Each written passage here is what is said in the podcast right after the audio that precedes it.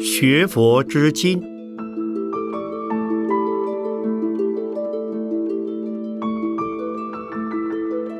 圣严法师著。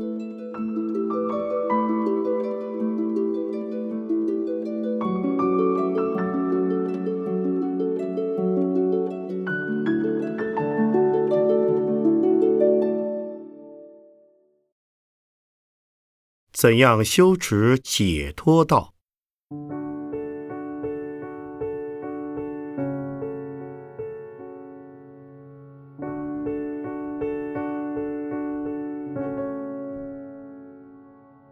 解脱的意义可以很广，也可以很狭，可以高，也可以低。从基本的定义上说，所谓解脱。就是解放了束缚和脱离了束缚，有了束缚便不自由，解脱的束缚便是自由。因此，解脱的定义也可以说就是自由的定义。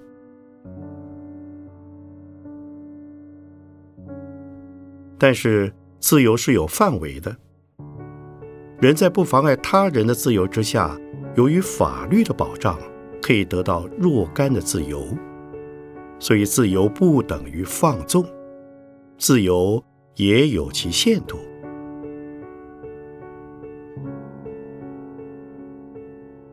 要求自由的倾向，实在就是主观状态对于客观状态的一种反抗。这种反抗的动力，几乎也就是生命的本能。包括动物与植物在内，如果失去了这种反抗的本能，必将不能生存。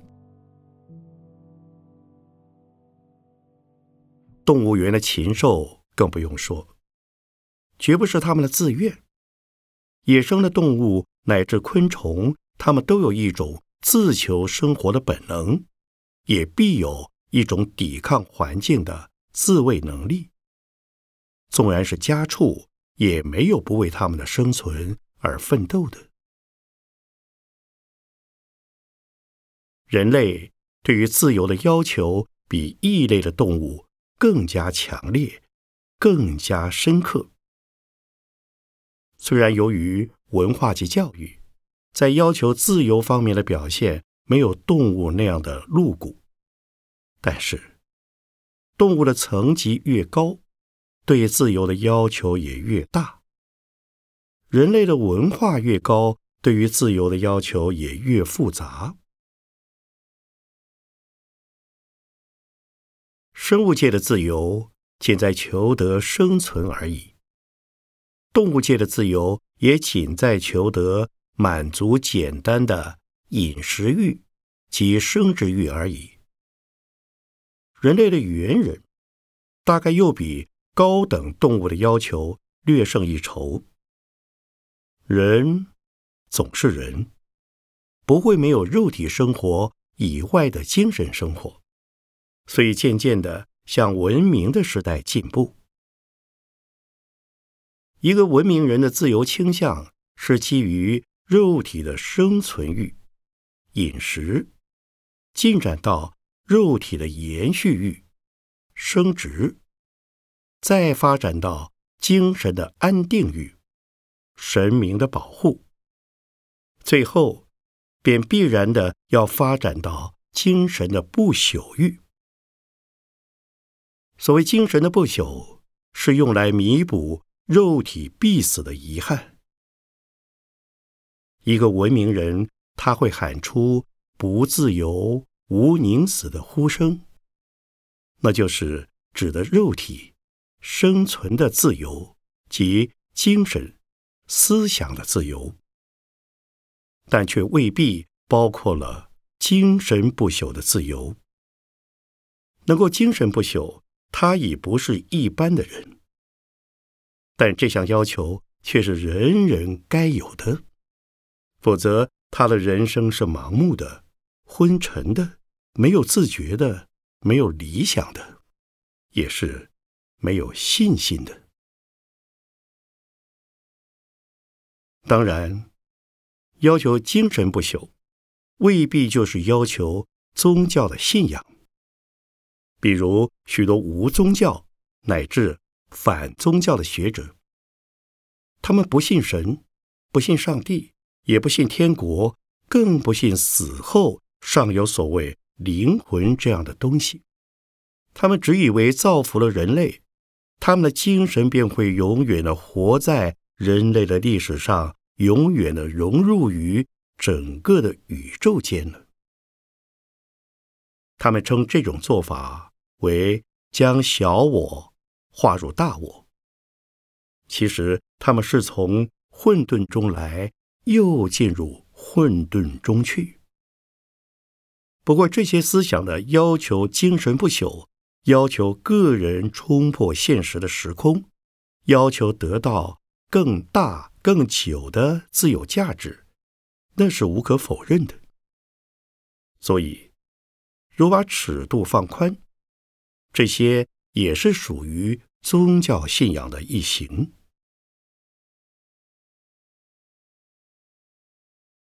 最能普遍适应于人类的自由倾向，便是。所谓灵魂不灭的要求，佛教不以为有固定的灵魂，众生的生死纯由于业的聚散与牵引。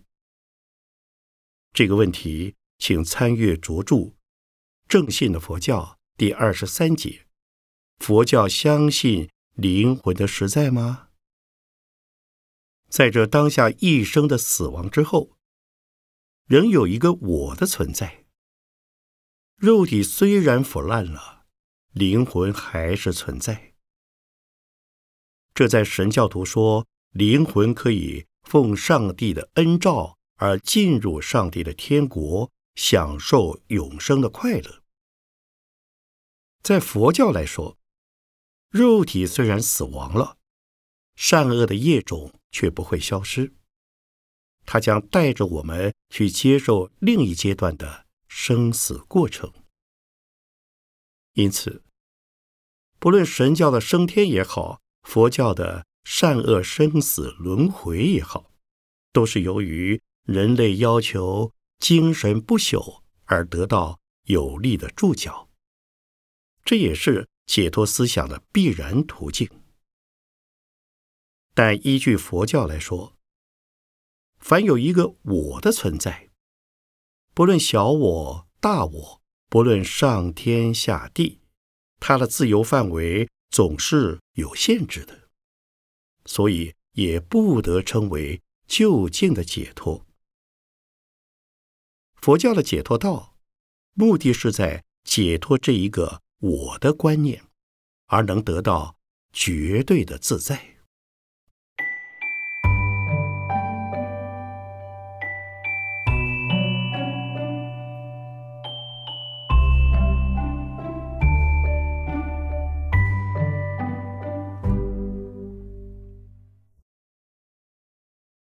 上面说过了，解脱就是自由，自由的境界是有广狭不等、高低不同的。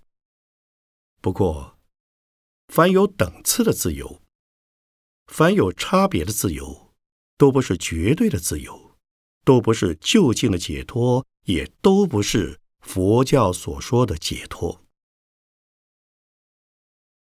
那么，佛教的解脱思想？是怎样的呢？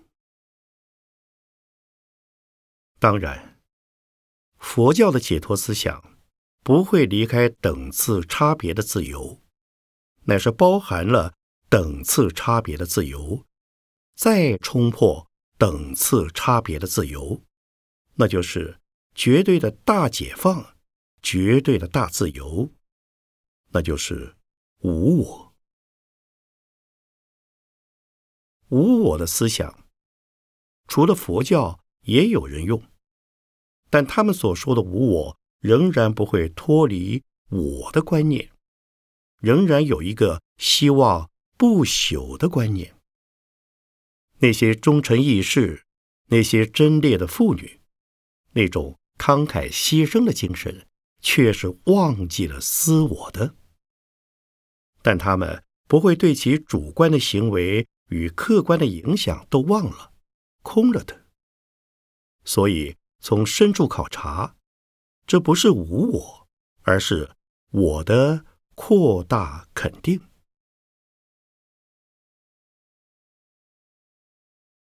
因此，也有人说，佛教虽讲无我，但那个无我的状态，实在是最强烈的“我”字。比如修善，才可以不堕恶道，固然是为了我在打算；至于解脱，也是为了我的解脱。即使行菩萨道，也是为了我想成佛。成佛之后。并没有一空百空，成佛之后的诸佛仍有诸佛的国土、诸佛的法身、报身、化身，因此证明佛教讲无我，乃是我的观念的强烈化。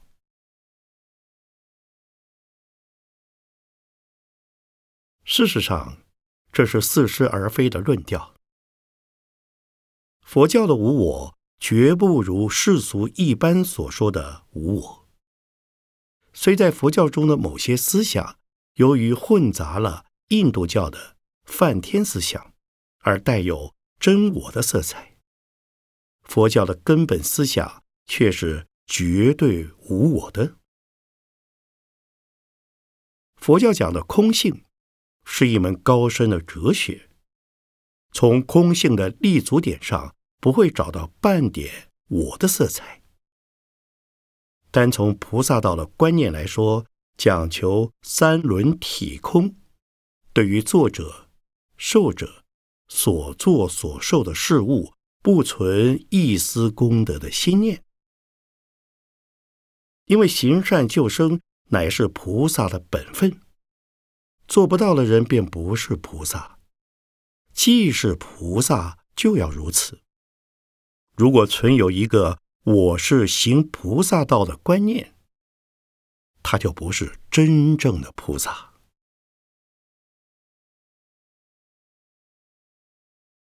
诚然，佛教的基础并不会脱离人间，所以佛教的无我是从人间的有我而升华的。因为一般的人根本不敢想象无我的境界。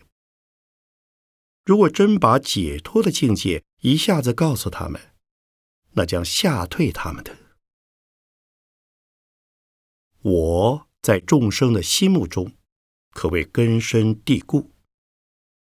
突然说出无我，他们就有无从着落的感觉。所以佛教在诱导世俗的方法上，还是讲有我的。比如说。善恶因果的观念是佛教最重视的教训。既说善恶因果就有我的观念，但这教训的作用是为无我的境界开路。造恶都是为了自私，所以除恶之外，要先从善业的作为上着手。善业做多了。利他的行为多了，私利的心理就会渐渐的减弱。等到放弃了私利的心理，岂不就是无我？要是仅仅放弃了恶业恶果的我，而仍抱住善业善果的我，这是变相的自私，这是在做投资生意，只能换取来生的人天福报。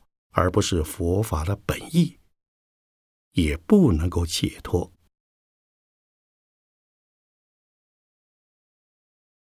大家说小圣的圣人是自立的，这话不错。但是小圣的圣者却是无我的。如果存有一念我的利益，他就不能证得阿罗汉果。如果有我。就有烦恼，有烦恼就要造生死业，造了生死业，便在生死中轮回而不得解脱。小圣罗汉的解脱本质上与大圣七地、一说八地菩萨的解脱一样，乃至与佛的解脱也是一样的。可是，那种无余涅盘的解脱境界被称为极灭，甚至被大圣佛教斥为灰身泯智，因为那是一种空寂的状态。固然没有物质的，也不能说是仍有精神的，那就叫做空性，不是有，但也不是没有。那就叫做无我的安乐境界。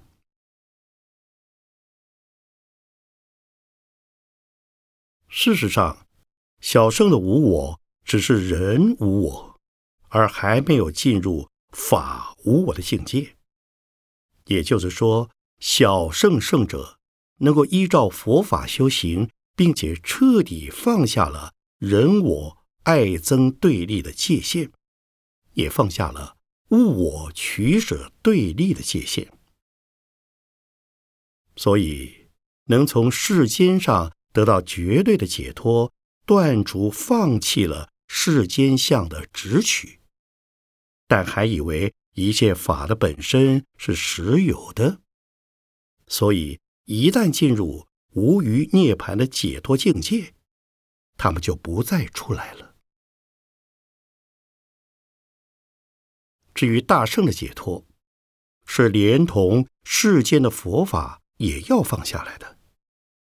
把世间法彻底放下时，便是小圣解脱道；把出世间的解脱道也放下之时，便是大圣的菩萨道。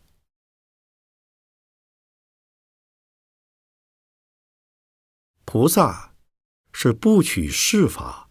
也不取解脱的，这就叫做无住处涅盘。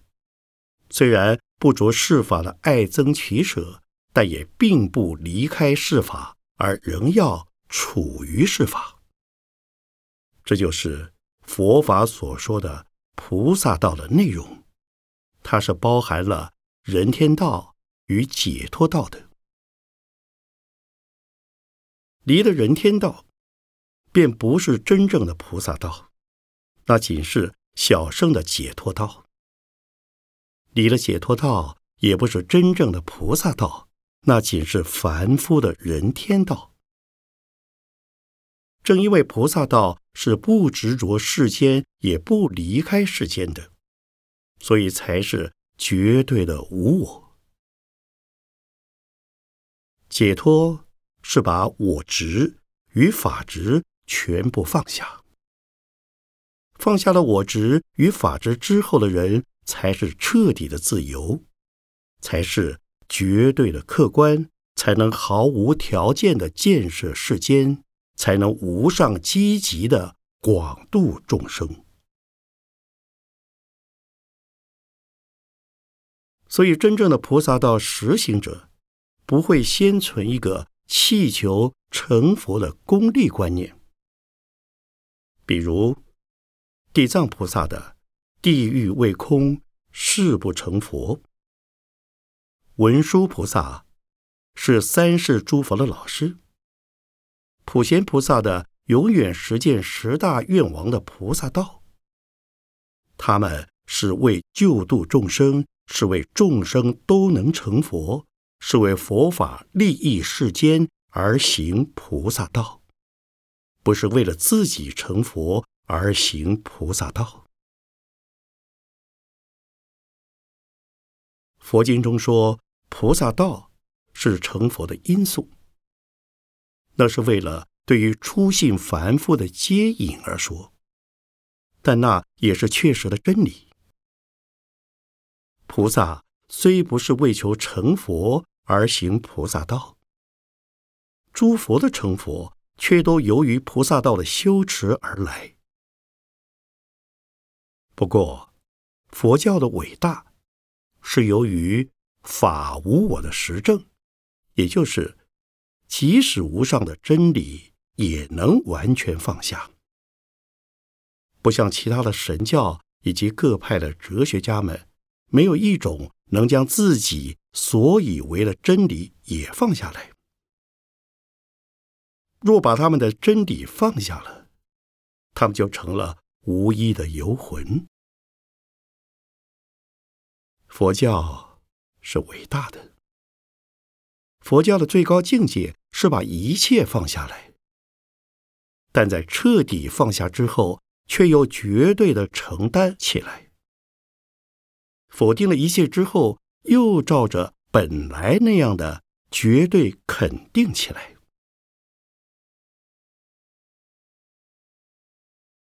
从这一点，我们可以看出来了。神教徒们、哲学家们，从初步看，他们是无我、积极的，为了真理的发明、追求、弘扬、实行而努力。若从深底去看，他们却又是自私消极的。当他们抓到了。自以为是的真理之后，谁肯放下来呢？哲学家们的小我化入大我，便失去了自由意志。特别是神教徒们，向往着天国的安乐，哪一个愿意永生永世的为世间的理想而服务呢？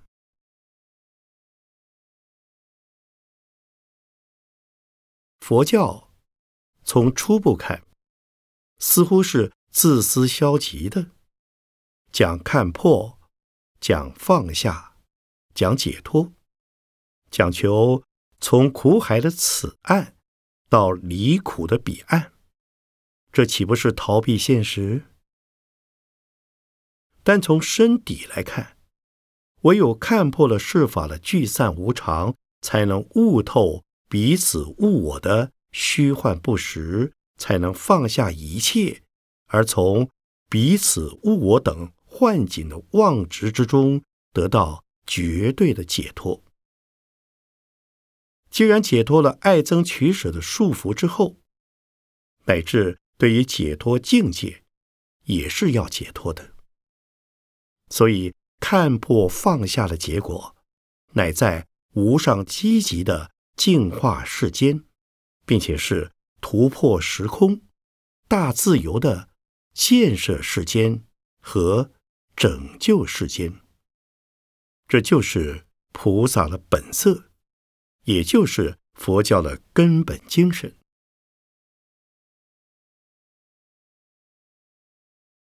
因为篇幅有限，这个看似浅显而实深奥的问题。只能写到这里为止。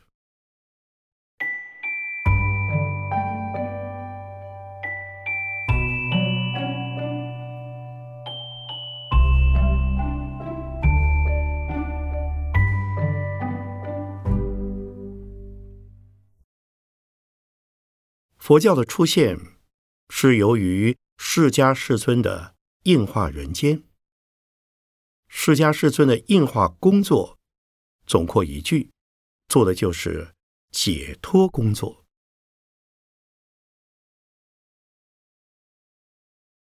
我们知道，释迦世尊降生在王宫里，他的出家是在受了宫廷的娱乐之后。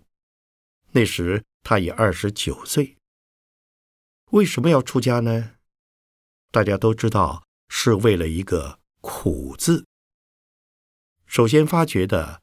是生死老病的苦，继之又发现弱肉强食的苦，以及为求生存的苦，人与人之间爱憎关系的苦，那些生理的苦、心理的苦、内在的苦、外加的苦。为了解脱这些苦的问题，他就毅然决然的出家了。他想从出家修行的生活中体悟出离苦的方法。终于，佛陀成道了。佛陀已悟到解脱痛苦的方法了。这个方法要是演绎开来，那是说不尽的。如果把它归纳起来，也只有“原生性空”的四个字而已。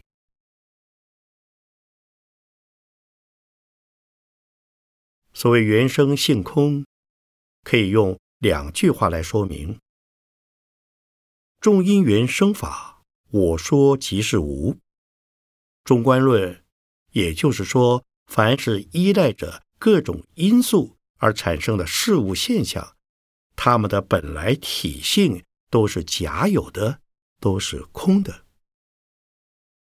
那么试问，从宇宙界到人生界，万事万物的产生，又有哪一样是不靠众多因素的聚散而出现的呢？所以，原生性空，才是究竟的真理。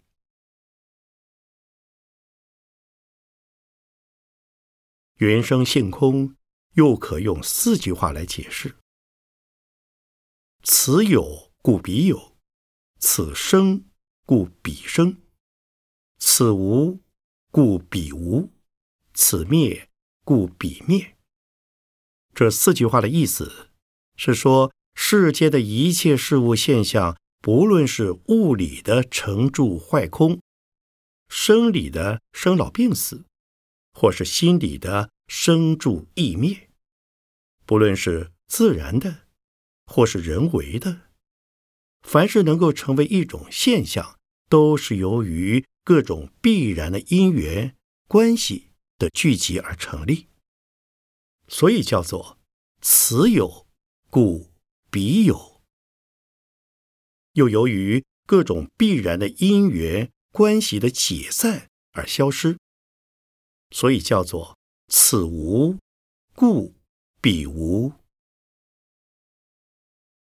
一切的事物，从宇宙到人生，没有一样是永恒不灭的，所以也没有一样是值得依恋的。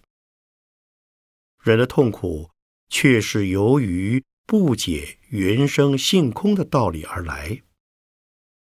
未得的好处想得到，已得的好处怕失去；已得的不幸怕他不走，未得的不幸又怕他要来。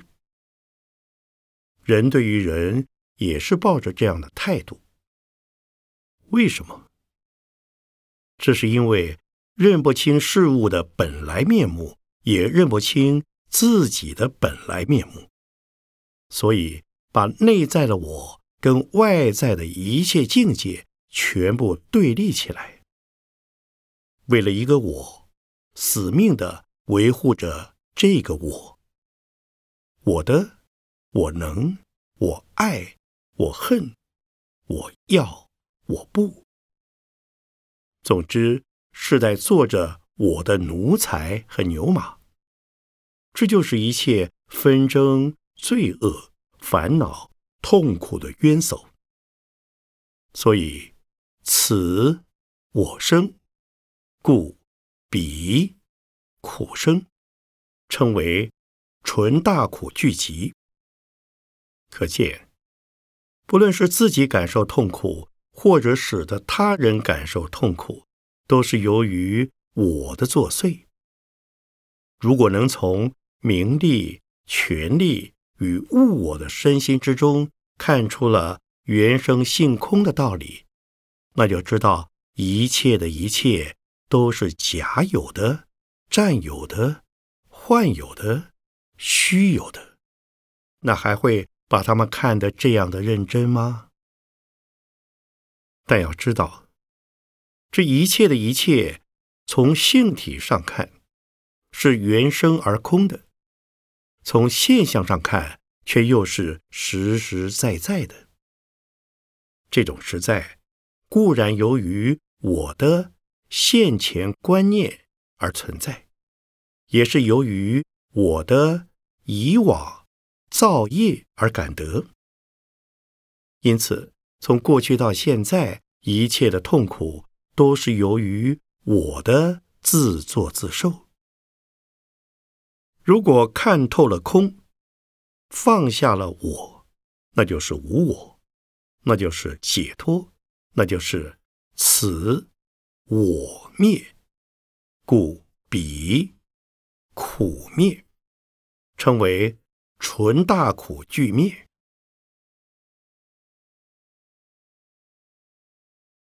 由此可见，佛教的解脱之道就是灭苦之道。但从理论上说，这是很难适用到一般人群中去的。所以，佛陀本着这个灭苦的原则，在印度境内恒河两岸的许多地区往返跋涉，到处教化，并且在什么样的场合，对于什么样的对象，分别浅深，用各种方言，以各种譬喻，说出。各种不同的教士，对于出家的弟子们，着重于根本的出世的解脱道；对于根气深厚的弟子们，便说入世的救世的菩萨道；对于一般的人，便说和世乐俗的人天道，期望他们以人天道为基础而进入。解脱入世的菩萨道，因此佛经的内容就有许多的差别。有的说出世，有的说入世，有的说国王大臣的治国方法，有的说父母子女的责任义务，有的说社会服务，有的说家庭经济，有的对男子说。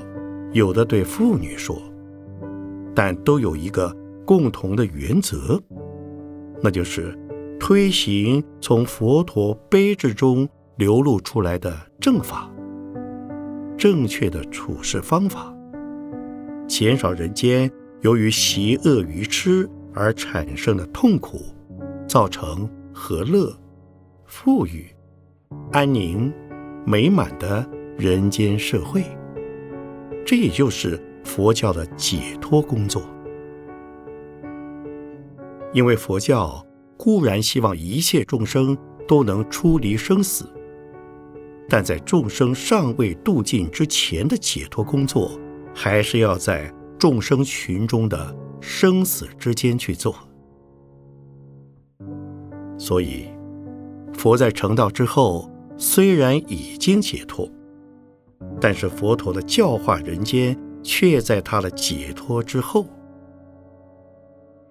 不过，这些都是解脱的原则和目的，还不是解脱的方法。